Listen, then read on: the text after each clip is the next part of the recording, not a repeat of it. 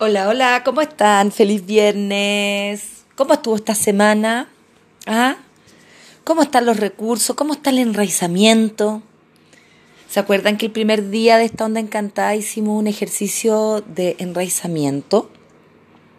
Si quieren pueden ir a buscarlo y van a encontrarlo, ¿ya? El primer día que es de la Tierra Magnética Roja. Es súper importante en esta onda encantada realmente que estemos en una absoluta conciencia enraizados con la tierra, ¿ya? Entonces, hacer ese ejercicio diariamente nos va a permitir ir conectando cada vez más.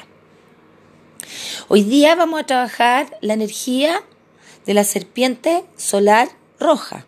¿Ya? Ustedes ya hemos visto que la serpiente nos permite transitar la experiencia, ¿no es cierto? La serpiente se arrastra y siente el terreno, si está húmedo, si hay tierra, si hay piedra, y va absorbiendo toda esa sabiduría o todo ese conocimiento, ¿ya? Y lo va haciendo suyo como experiencia. Ya que sea el tono solar, tiene que ver con la energía de vida, ¿ah? que es lo que entrego, que entrego, ¿ya? Entonces hoy día lo que vamos a hacer es que nos vamos a focalizar en nuestro chakra raíz, ya, porque ese es el que nos va a permitir conectar realmente con la serpiente. La serpiente en el fondo se aloja ahí, ya, en la conexión con la tierra.